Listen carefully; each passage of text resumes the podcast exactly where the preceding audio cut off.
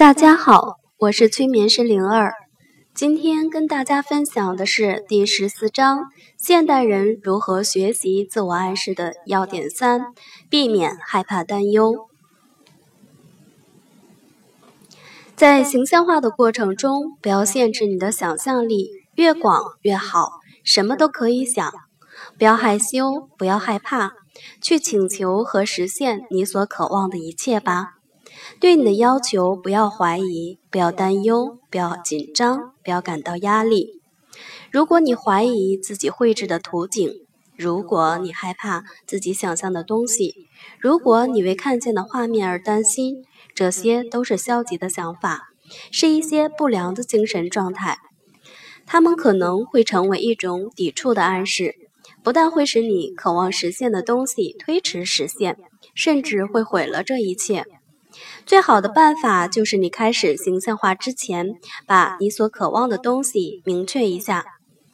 在形象化的过程中，当你依旧想象着那幅图景时，你要开始把精力集中到明确表达你的渴望上面来。如果你准备用肯定和暗示的方法时，为了更好地灌输你的暗示和肯定，一定要把注意力集中起来。一般这时身心都开始越来越放松，肌肉和神经的进一步放松，使意识处于完全的被动接受状态。不管你是否注意到了这一点，请相信你已经拥有了你的未来。